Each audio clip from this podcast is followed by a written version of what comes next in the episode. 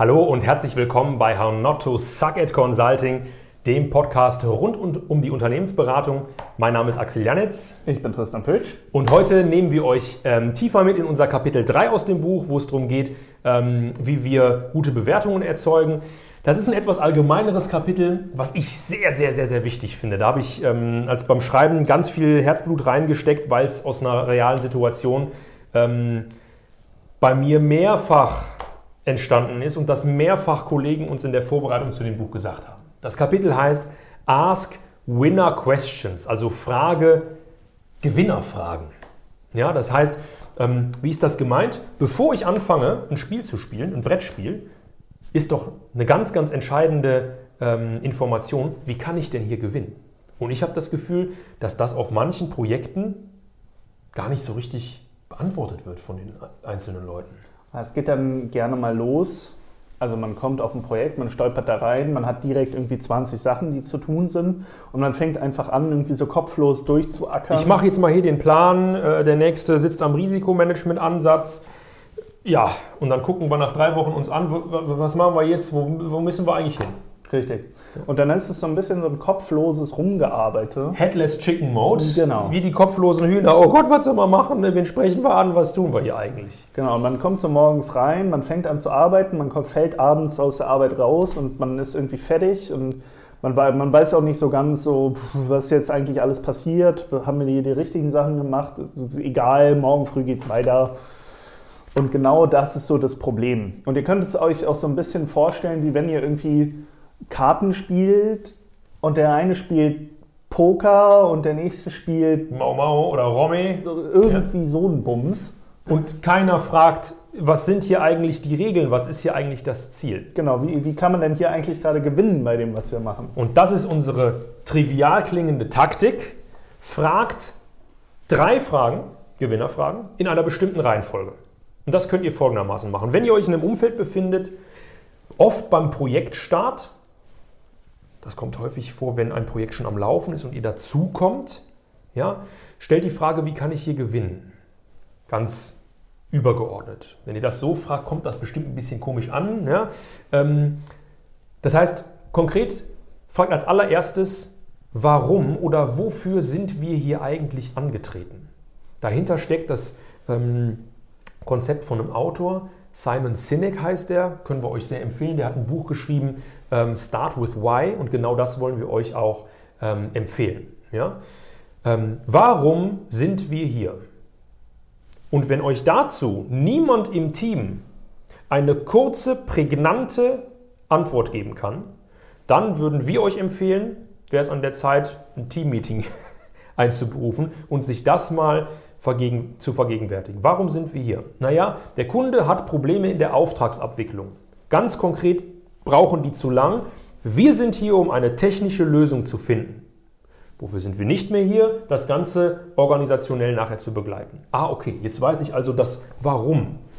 Der Grund dafür, warum ihr als externe Person in einem Unternehmen rumlauft.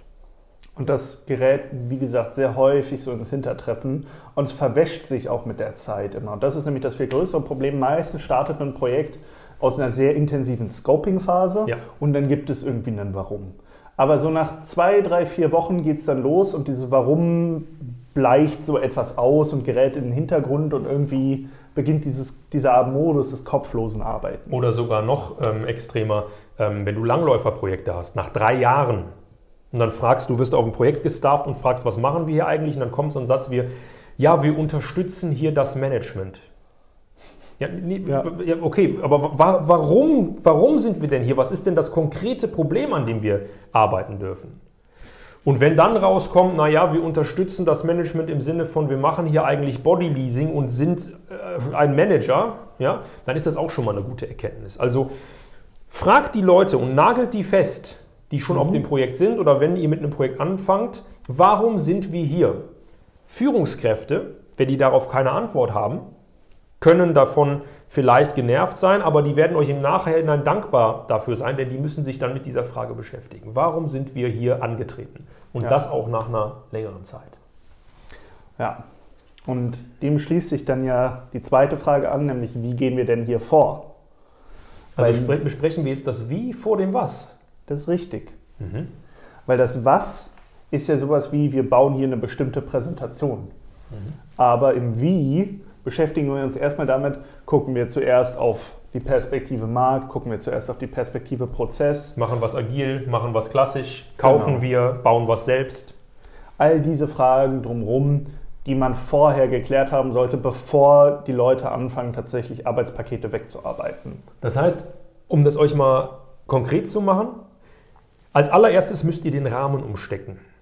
Um Gewinner in etwas sein zu können, müsst ihr das Spielbrett verstehen und die Regeln. Dazu frage ich erstmal, warum sind wir hier? Was ist die Motivation von unserem Auftrag? Und dann, wie wollen wir vorgehen? Was ist der Handlungsrahmen, in dem wir hier sind? Ja? Um dann erst als drittes, als letzte Frage, und was müssen wir jetzt hier genau tun oder liefern? Lustigerweise passiert es in vielen, ich sage das mal, das ist ein Muster des Scheiters, in vielen Situationen genau umgekehrt. Da wird zuerst gefragt, was soll man machen, dann wie machen wir das und dann warum machen wir das überhaupt. Seid smart, nehmt das als Taktik mit. Erst das Warum, dann das Wie, dann das Was.